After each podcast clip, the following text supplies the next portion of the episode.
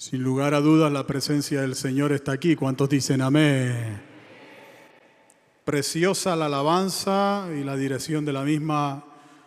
Magnífico. Gloria al Señor. Vamos a abrir la palabra de Dios en Hechos capítulo 5, versículo del 12 al 16.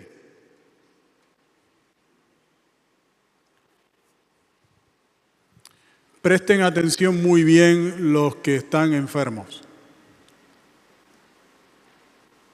porque yo sé que Dios va a seguir obrando en sanidades. Eh, parece como que nos estamos introduciendo cada vez más. En, semana pasada ya tuvimos muchos testimonios de, de varias sanidades que se produjeron. Tenemos tiempo para mencionarlas, pero eh, estamos yendo en un, en un crecimiento del obrar de Dios. Y sé que va a continuar hoy y que hoy Dios va a sanar a gente mientras escucha el sermón. ¿Sí?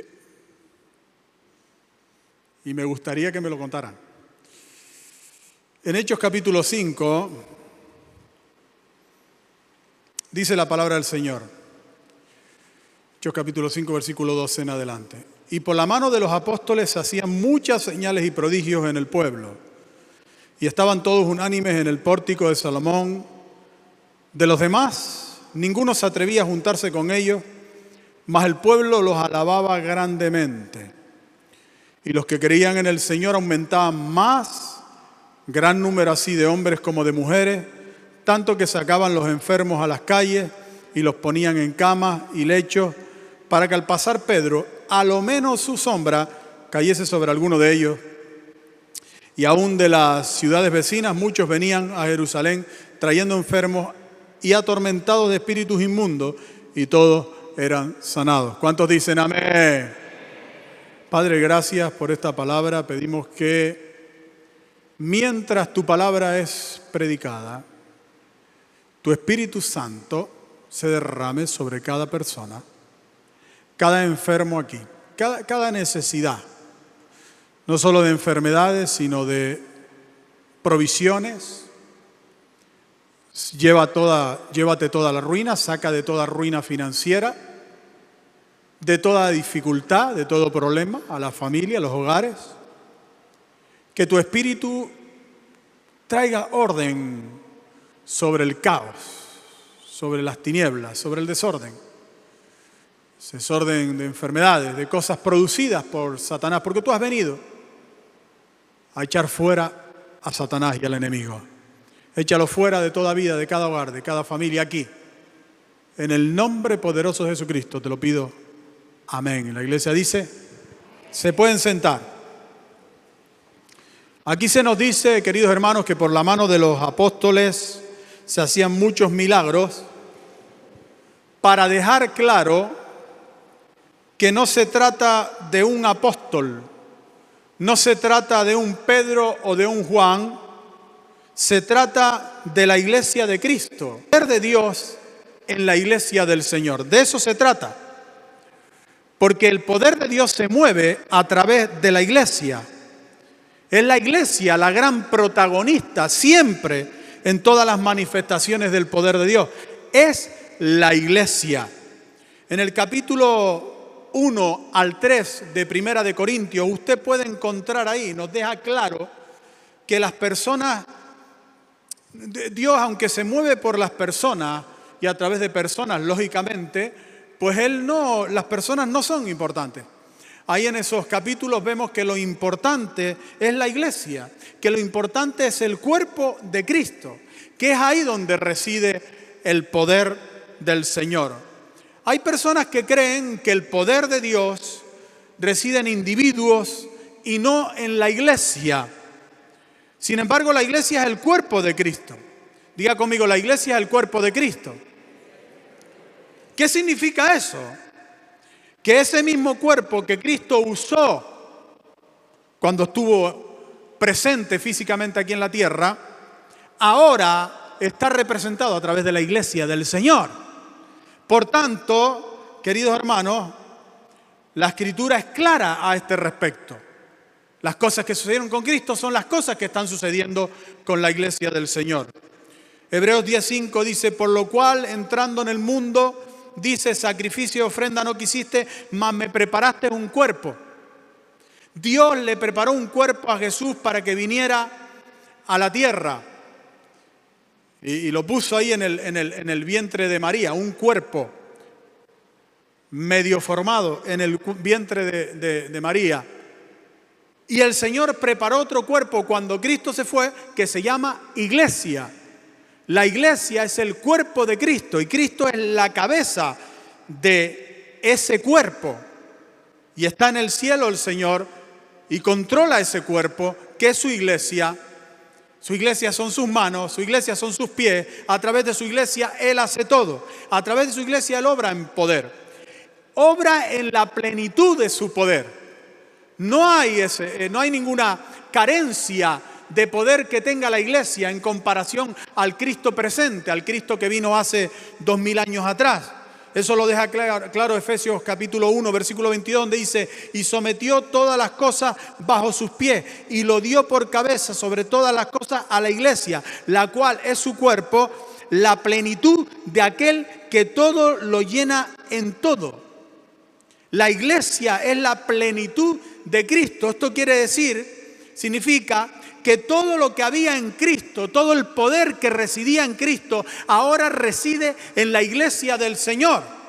Todo ese poder. Todo lo que Cristo hizo, ahora lo puede hacer la iglesia del Señor. La iglesia tiene el poder ahora para sanar los leprosos, para sanar a los siervos de los centuriones, para sanar a las suegras de los Pedros, a los endemoniados de Gadara, a los paralíticos traídos a ella por amigos. En la iglesia está el manto que puede tocar las que tienen flujo de sangre. La iglesia tiene el poder de hacer hablar a los mudos, estirar las manos de los que las tienen secas, tiene el poder de echar toda clase de demonios, ciegos, sordos, mudos, tiene el poder de sanar todos los enfermos de Genezaret, tiene el, poder de libertar de, tormentos a los hijos de, los, las cananeas, tiene el poder de sanar a todos los lunáticos, el poder de sanar toda clase de enfermos que pongan a sus pies. La iglesia tiene el poder de bendecir y de maldecir higueras, la iglesia tiene el poder de caminar sobre las aguas, tiene el poder de la pesca milagrosa, de convertir agua en los mejores vinos, tiene el poder de alimentar a las multitudes hambrientas, tiene el poder de resucitar a las hijas de los Jairos y a las viudas de Naín y a los hijos de las viudas de Naín. Y tiene el poder también de resucitar a los Lázaros que hieden ya. La iglesia es el cuerpo de Cristo, de la cabeza que es Cristo y en ella reside todo el poder del Señor Jesucristo. Todo el poder en toda su plenitud. Sin excepción de poder. Y en este texto de Hechos capítulo 5, el Señor quiere que veamos cómo opera ese poder en la iglesia.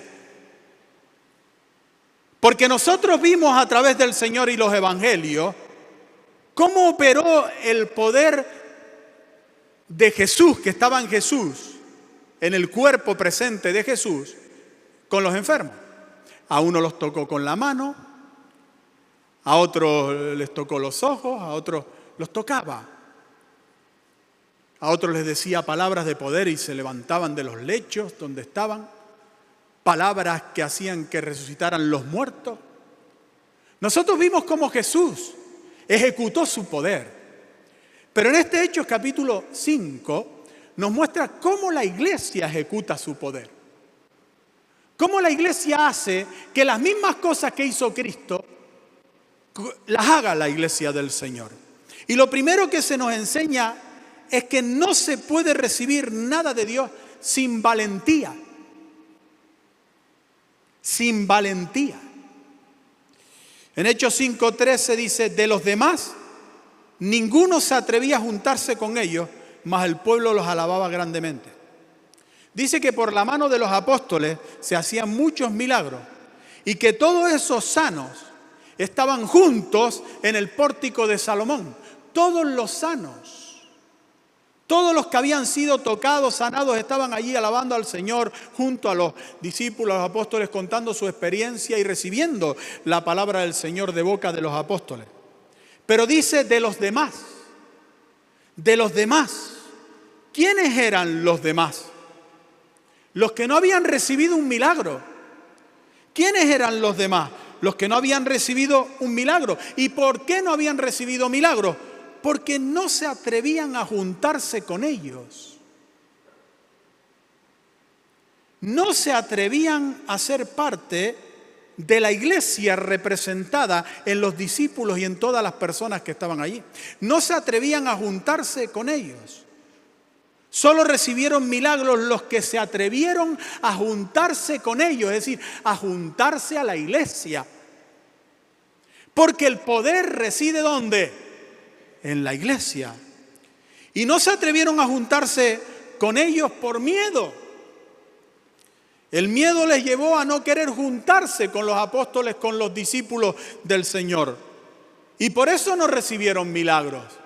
Y es que no se puede obtener nada sin valor. Sin valor. La palabra valor y la palabra valioso comparten la misma raíz latina valere. Porque todo lo que es valioso solo se obtiene por medio del valor. Y si no hay valor, no se obtiene nada que valga la pena recibir. Nosotros tenemos que tener el corazón valiente como el de un león, dice segunda de Samuel 17:10. ¿Cuántos tienen el corazón valiente como el de un león? Porque además somos hijos del león de la tribu de Judá, dice Apocalipsis 5:5. Nosotros tenemos dos naturalezas espirituales. La naturaleza del cordero de la oveja y la naturaleza del león. El cordero y el león. Hay que aprender, hermano, cuándo hay que comportarse como un cordero y cuándo hay que comportarse como un león. Hay que saber cuándo balar como un cordero y cuándo rugir como un león. Hay que saber cuándo ve y cuándo va. La Biblia dice que Jesús, como cordero, fue llevado al matadero. La Biblia dice que Jesús como cordero sufrió, padeció, soportó, aguantó todo lo que el Señor quería que aguantase. Sufrió y padeció. Pero luego dice en Apocalipsis capítulo 5, versículo 5, y uno de los ancianos me dijo, no llores. He aquí que el león de la tribu de Judá, la raíz de David, ha vencido para abrir el libro y desatar sus siete sellos. Hay momentos en los que sufrimos como corderos. Sufrimos por enfermedades, sufrimos por ataques, sufrimos por situaciones que estamos viviendo. Sí, hay un momento cordero, siempre. Hay un momento cordero en el que nos ponemos a balar como un cordero gemir y llorar como un cordero pidiendo la ayuda del gran pastor de las ovejas y de los corderos que es Cristo. Pero hay momentos de secarse las lágrimas, de dejar de llorar y de levantarse como un león, porque si nosotros no dejamos de llorar y nos levantamos como un león, con el valor de un león, nunca obtendremos la victoria en Cristo Jesús.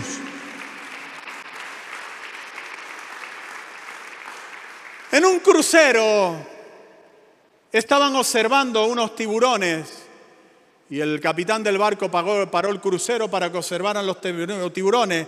Y en esa observación una niña cayó por la borda a los tiburones.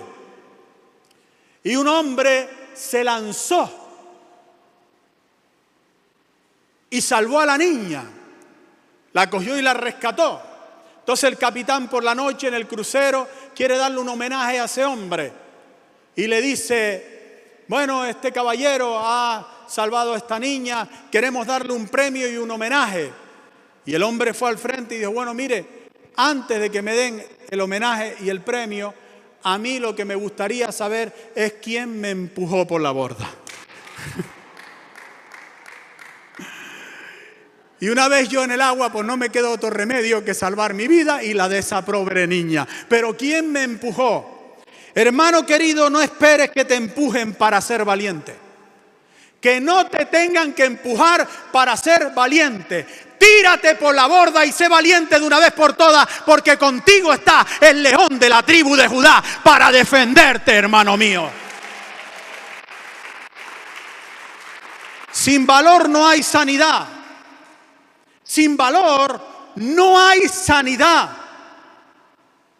Hay gente enferma, no solo de su enfermedad, sino de cobardía. Y la cobardía se alía con la enfermedad para que no sea sano. Jesús, cuando no pidió un acto de valor a los enfermos, es porque ya los mismos enfermos lo habían mostrado sin que Jesús se lo pidiese. Como por ejemplo la mujer de flujo de sangre que se abre pasos entre la multitud, exponiéndose a hematomas y hemorragia, se abre paso entre la multitud valientemente y toca al Señor. El ciego Bartimeo que gritaba hijo de David y la multitud le decía, cállate, cállate, cállate. Y él gritaba aún más valientemente. O los cuatro amigos que descendieron a ese paralítico por el techo, quitaron el techo valientemente, subieron al techo, agarraron a aquel hombre y lo bajaron justo donde estaba el Señor Jesucristo exponiéndose a que el dueño de la casa y además otros se vinieran contra él, pero fueron valientes.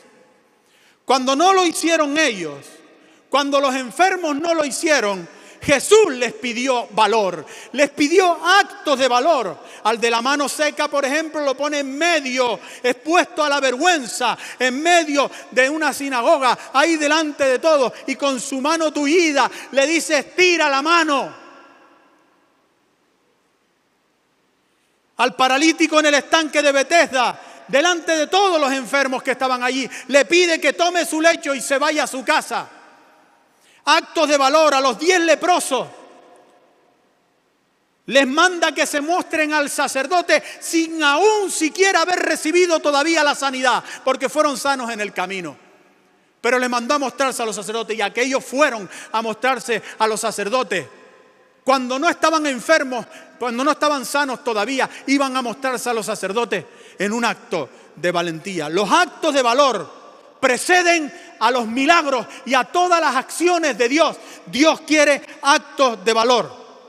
Tú te has atrevido a juntarte esta tarde aquí en este lugar porque vas a recibir un milagro, cualquiera que sea, de sanidad, financiero, restauración de tu hogar o lo que quiera que sea.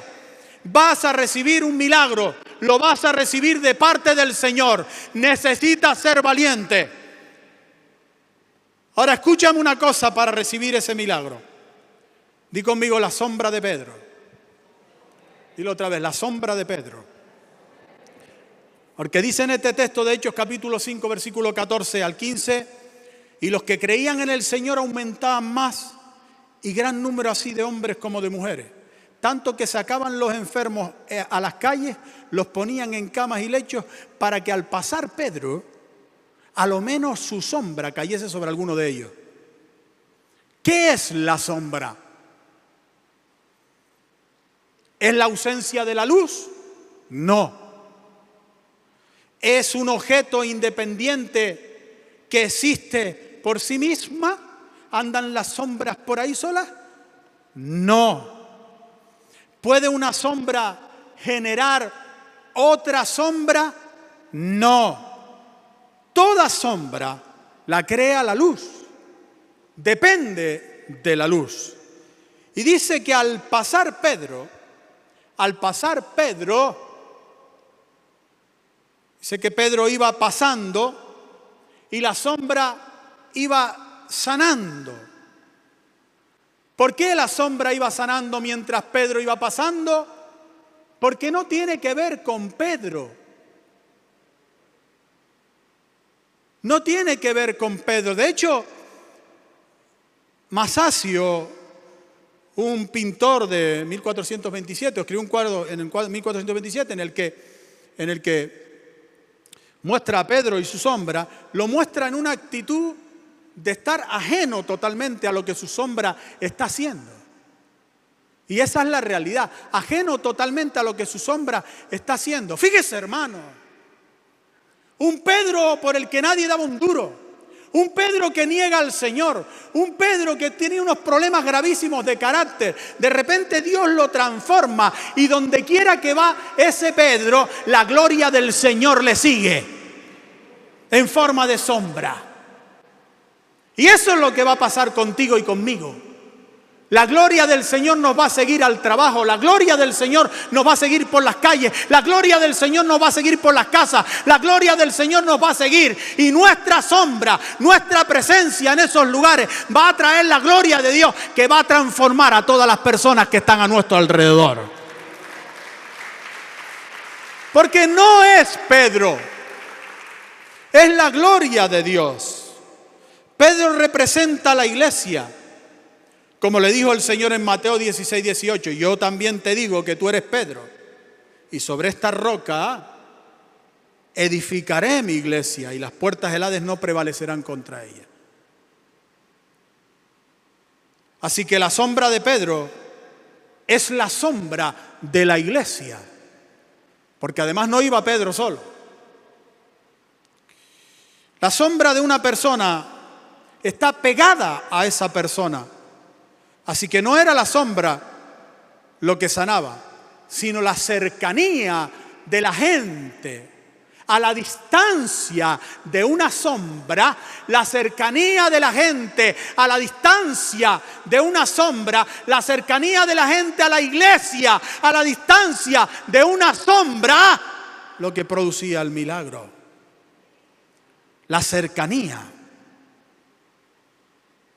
a la presencia de Dios en la iglesia. La sombra de Pedro se refiere a la presencia de Dios, como vemos en Lucas 1.35, donde dice, respondiendo el ángel a María, le dijo, el Espíritu Santo vendrá sobre ti y el poder del Altísimo te cubrirá con su sombra. ¿Quién produjo el milagro en María? ¿Quién colocó al niño allí? ¿Quién produjo ese milagro imposible? Porque es el milagro de los milagros, el más grande de todos los milagros. Crear, colocar un cuerpo ahí en el vientre de una mujer virgen, meterlo dentro de, de un útero. Eso lo produjo la sombra la presencia de Dios. La presencia de Dios tiene el poder para producir cualquier milagro. No importa lo imposible que parezca.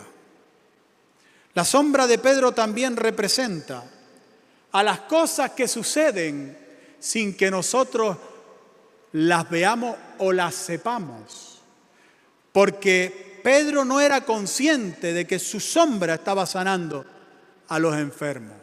Pedro iba andando y su sombra sanando. Y luego se oían los milagros contados. Pero él no era consciente de lo que estaba sucediendo en ese momento. Como no somos conscientes ahora de lo que está sucediendo sobre tu vida, en tu cuerpo, en tu enfermedad no eres consciente, pero el Espíritu está sobre para sanar. Con su sombra está aquí. La presencia de Dios es producida por su cuerpo. Es el cuerpo de Cristo. La iglesia quien produce la sombra.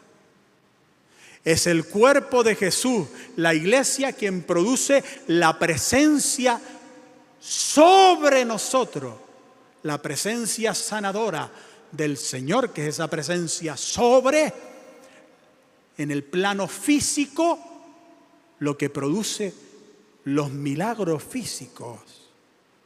Ireneo de León, teólogo del siglo II, dijo, sombra significa su cuerpo, pues así como la sombra es producida por un cuerpo, así el cuerpo de Cristo fue producido por su espíritu. La presencia de Dios es lo que produce los milagros. Y no solamente milagros, sino vida en nosotros. La presencia de Dios produce vida en nosotros. Lamentaciones 4:20 dice, a su sombra tendremos vida entre las naciones. A su sombra tendremos vida. Cuando entramos en la presencia del Señor, la sombra del Señor se produce vida en nosotros. Todo lo muerto tiene que resucitar. Si hay un hogar muerto, tiene que resucitar. Si hay unas finanzas muertas, tienen que resucitar. Si hay un, órgano que está muriendo, tiene que resucitar. Si hay células muertas, tienen que resucitar. Todo lo que se mueva de muerte en nuestro cuerpo tiene que desaparecer, porque ahí está la vida cayendo sobre nosotros.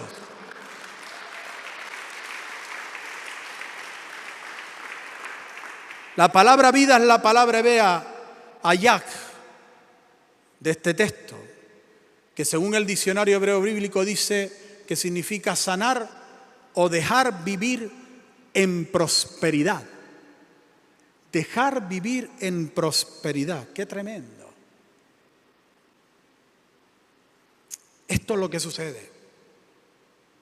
Usted viene aquí, la sombra cae, la presencia cae sobre usted y la presencia que cae sobre usted hace una declaración. Esta es la declaración. Usted viene enfermo para morir. Usted viene con sus finanzas arruinadas para morir. Usted viene con su hogar roto para morir. Y viene aquí. Y la presencia de Dios cae y dice, lo voy a dejar vivir en prosperidad.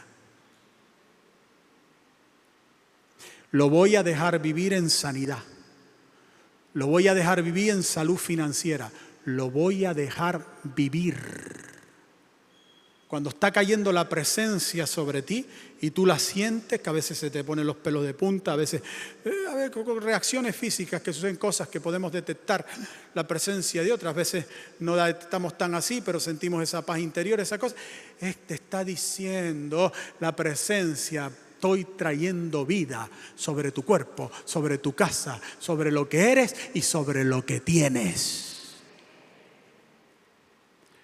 Cada vez que te congregas y recibes la presencia de Dios sobre ti, Dios te hace vivir en prosperidad. Si estás enfermo te sana, si estás arruinado te saca de la ruina, si estás atormentado te libera, si estás adicto rompe las cadenas, si tu familia está rota la une, si estás solo te abraza la presencia de Dios te prospera. Hay quienes temen a la sombra. Esa fobia se llama esiofobia. Pero hay cristianos que temen a la presencia de Dios. Yo le he puesto un nombre a esa fobia, praesentofobia, praesenteofobia temer a la presencia de Dios. Cuando la presencia de Dios se manifiesta, hay quienes tratan de distraerse, huir, tienen miedo. ¿De qué tienes miedo? ¿De que te sane? ¿De qué tienes miedo? ¿De que te libere? ¿De qué tienes miedo? ¿De que te prospere? ¿De que te bendiga? Porque Jesús no viene a ti para avergonzarte ni humillarte, nunca jamás. Siempre viene para sanarte, bendecirte, liberarte. La presencia de Dios está aquí y no tenemos que tenerle ningún temor.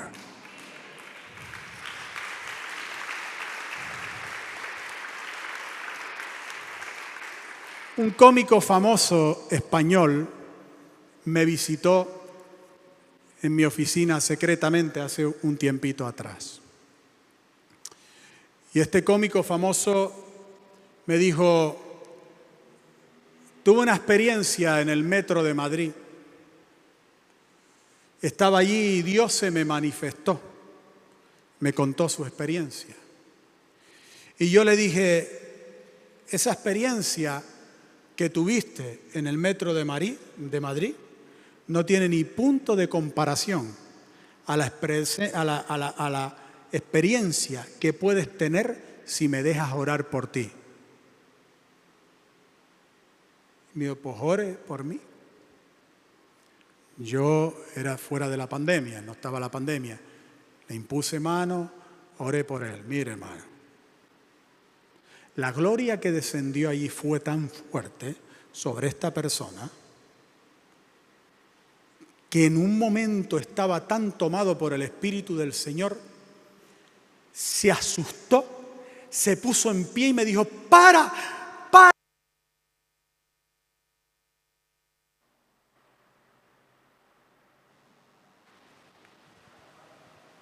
Para, para, para, para, para. Y la reunión medio se terminó ahí. Tuvo pánico a la presencia de Dios. La presencia de Dios viene a sanar, a libertar, a obrar con poder. ¿Qué hacer para que la presencia del Señor nos sane? ¿Qué hacer? El secreto está en el versículo 14. Ahí dice, y los que creían en el Señor aumentaban más, gran número así de hombres como de mujeres y los que creían en el Señor. Creían en el Señor. Jesús le dijo al centurión con respecto a su siervo enfermo, en Mateo 8:13, ve y como creíste, te sea hecho. A los dos ciegos les preguntó el Señor en Mateo 9:28, ¿creéis que puedo hacer esto? Al padre del muchacho endemoniado le dijo en Mateo 9:23, si puedes creer, al que cree, todo le es posible. Cuando secó la higuera, le dijo a los discípulos en Mateo 21, 22, y todo lo que pidiereis en oración, creyendo, lo recibiréis. El comienzo de todo milagro está en el creer. Creer. Ahora le pregunto, ¿cómo se cree? Romanos capítulo 10, versículo 10 nos dice que se cree con el corazón. Ahí dice, porque con el corazón se cree para justicia, pero con la boca se confiesa para salvación. Con el corazón se cree es decir, que es el corazón el elemento de la credulidad, el elemento que nos lleva al creer. Esta palabra corazón, según los teólogos, se refiere a los pensamientos y sentimientos. Diga conmigo, pensamientos y sentimientos. Eso es su corazón, pensamiento y sentimiento. Eso es su corazón. Pero se refiere, dicen los teólogos, a pensamiento y sentimiento, esta palabra corazón, con valentía. Se refiere a pensamientos y sentimientos valientes. Pensamientos y sentimientos valientes. Recuerde que la valentía es fundamental para recibir un milagro. Y aquí se nos está pidiendo pensamientos y sentimientos valientes. La idea que presentan los teólogos acerca de la palabra corazón es la de atreverse valientemente a pensar y sentir que Jesús me puede sanar. Atreverse valientemente a pensar y sentir que Jesús me puede sanar. Quien se atreve valientemente a pensar y sentir que Jesús le puede sanar, Jesús le sana. Pero no se puede tardar en creer. No se puede tardar en pensar y sentir valientemente que Jesús me puede sanar. Por eso los milagros a través de la palabra de Dios son inmediatos y deben ser ejecutados inmediatamente. Porque si tardamos en pensar y sentir que Jesús me puede sanar, automáticamente aparece la incredulidad, dice Lucas 24, 25. Entonces él les dijo, oh insensato, tardos de corazón para creer. ¿Sabe lo que significa insensato? Significa tonto, poco inteligente. Jesús está diciendo que los tardos para creer, los que tardan en creer, son tontos o poco inteligentes. Y es normal, porque si Dios te está ofreciendo la sanidad, la libertad de tu casa, la bendición, y tú te pones ahí, bueno, no sé qué pasa, es porque o eres tonto o algo te está pasando. Y dice Jesús que no seamos insensatos. Cuando el padre trajo, un padre trajo a su hijo endemoniado ante Jesús, mire lo que sucedió. Marcos 9, 23 y 24 dice, Jesús le dijo, si puedes creer, al que cree, todo le es posible. E inmediatamente, diga conmigo, inmediatamente. ¿Cuándo fue? Inmediatamente. Al rato, fue al rato. El día siguiente, cuando salió del culto que organizó el Señor, ¿cuándo fue? Dígalo fuerte. Inmediatamente el padre del muchacho clamó y dijo, creo, ayuda mi incredulidad. ¿Sabe lo que significa esta frase, ayuda mi incredulidad? Significa, socórreme, líbrame de la incredulidad. El Padre estaba diciendo, creo, creo, obra rápido para que no me venga la incredulidad. Creo, creo. Y líbrame de la incredulidad que puede venir a mi vida, porque yo creo. Clamó inmediatamente, creo. Inmediatamente su corazón pensó y sintió, Jesús me puede sanar. Y valientemente dijo, clamando en voz alta, creo. ¿Cuántos pueden decir creo aquí en este lugar? Más fuerte, más fuerte. La tardanza en pensar y en sentir que Jesús te puede sanar hace que Jesús no te sane. Porque se le da lugar a la duda, a la incredulidad. Santiago 1, 6 y 7 es claro con respecto a esto. Dice, pero pida con fe, no dudando nada, porque el que duda es semejante a la onda del mar que es arrastrada por el viento y echada de una parte a otra. No piense, pues quien tal haga, es decir, quien dude o tenga incredulidad, que recibirá cosa alguna del Señor. Para que Jesús te sane, debes pensar y sentir inmediatamente que te puede sanar. ¿Cuántos dicen amén? Y la presencia más poderosa que existe está aquí en la congregación. Aquí entre nosotros dice, y aún de las ciudades vecinas, muchos venían a Jerusalén trayendo enfermos y atormentados de espíritus inmundos, y todos eran sanados. Las palabras claves aquí son venían y traían. Venían ellos estando enfermos, pero otros traían a los enfermos. Venían y traían. No dice que iban la iglesia. Venían y traían. ¿A dónde venían y traían, hermano? A la congregación. Porque en la congregación es donde reside el poder de Dios.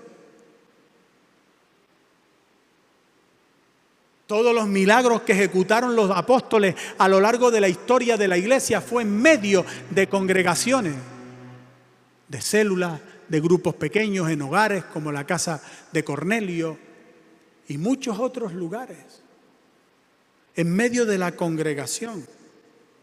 Un ejemplo de este poder de la congregación es Hechos 19, del 11 al 12 donde dice, y hacía Dios milagros extraordinarios por mano de Pablo, de tal manera que aún se llevaban a los enfermos los paños o delantales de su cuerpo y las enfermedades se iban de ellos y los espíritus malos salían.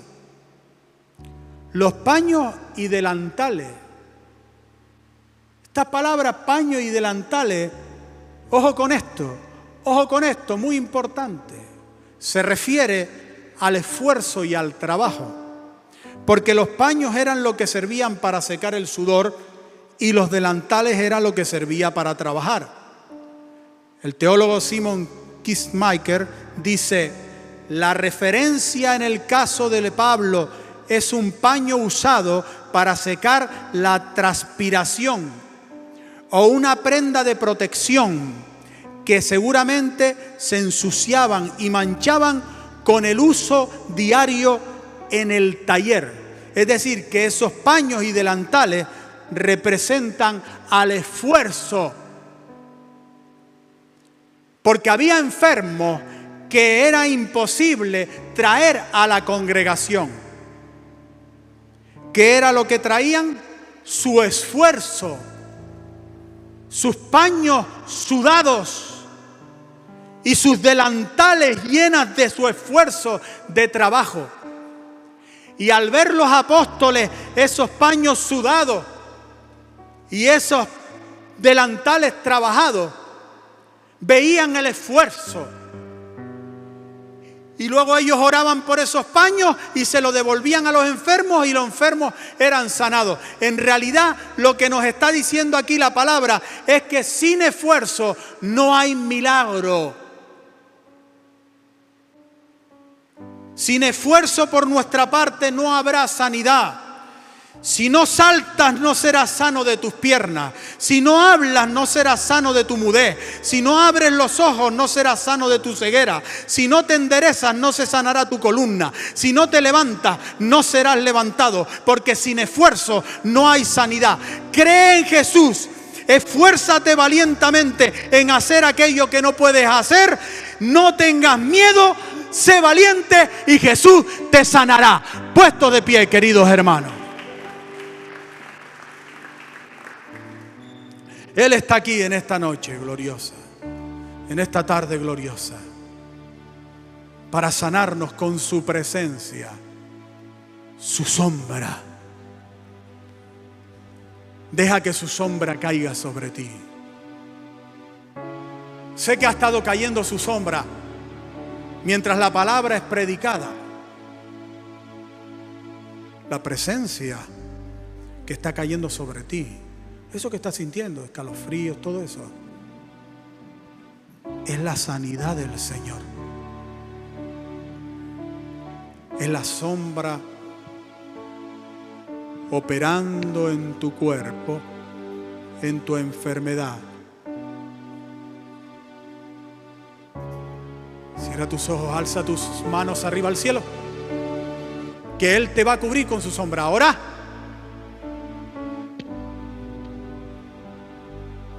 Padre, derrama tu espíritu ahora, tu sombra, sobre cada vida, cada cuerpo aquí. Derrama tu presencia, Señor sanadora, liberadora, restauradora. Y en el nombre de Jesucristo, trae tu sanidad. Yo reprendo toda enfermedad y le ordeno a toda enfermedad que abandone los cuerpos en el nombre de Jesús. Enfermedad, sal de los cuerpos. Todo espíritu de enfermedad, en el nombre poderoso de Jesús, salga de los cuerpos. Ponga su mano ahora, si puede, donde tiene la enfermedad. En el nombre de Jesús, ahora toca, Señor. Toca. Toca ahora, Señor, con tu sombra. Y sana. Sana. Oh, si la presencia del Señor está viniendo sobre usted, si está sintiendo cosas, manifestándose la presencia sobre usted de la manera que se esté manifestando, da igual, es porque el Señor le está sanando.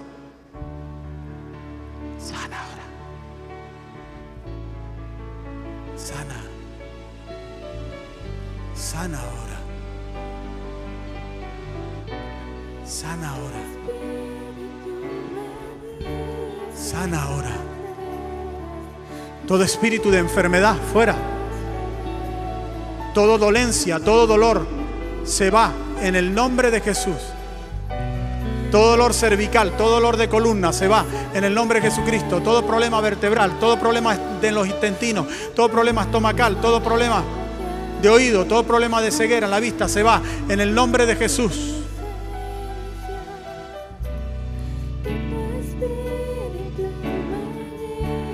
Toda célula maligna desaparece en el nombre poderoso de Jesucristo. Todo espíritu de enfermedad, todo primogénito de la muerte se va en el nombre de Jesús. Lo echamos fuera ahora en el nombre de Jesucristo.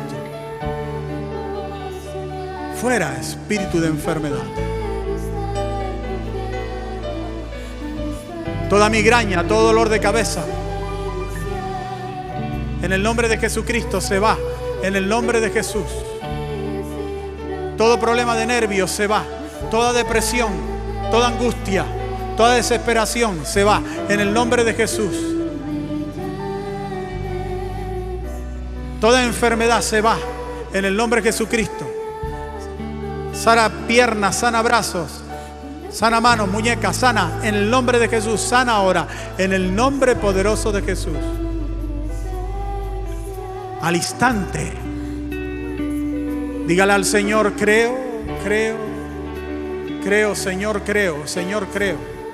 Se va toda esterilidad en el nombre de Jesús de la matriz. Se va en el nombre de Jesucristo. Fuera. Esterilidad, te ordeno en el nombre de Jesucristo que desaparezca de los cuerpos. Fuera, en el nombre de Jesús. Ahora mismo te vas.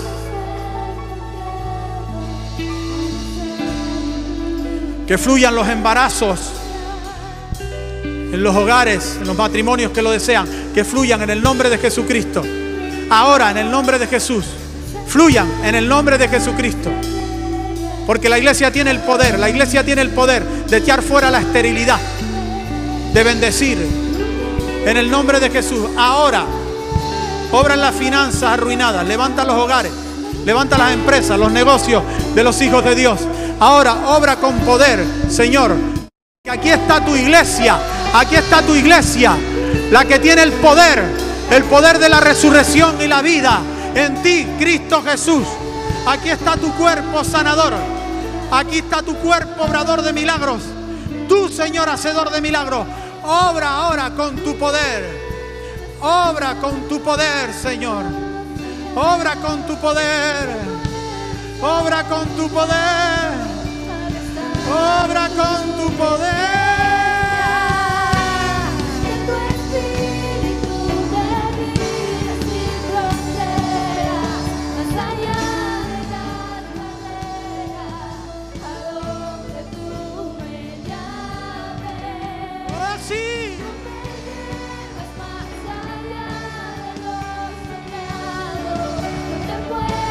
Precioso Jesús.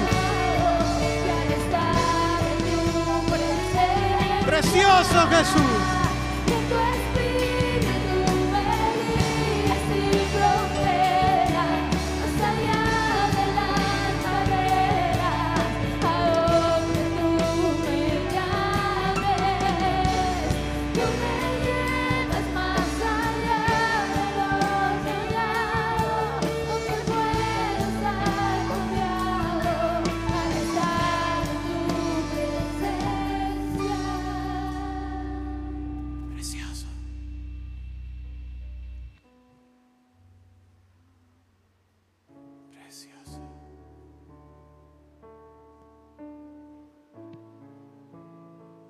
Aquello que no podía hacer. Valientemente. Precioso. Precioso Jesús.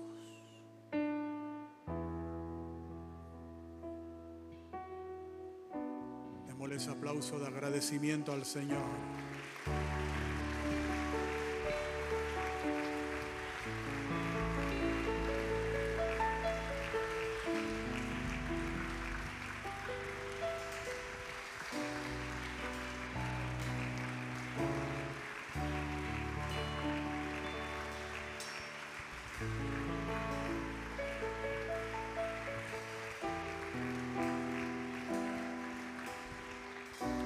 ¿Cuántos dicen amén? Señor les bendiga, nos vemos el próximo domingo. Cree, sé valiente. Dios está contigo. Eres un león, no lo olvides.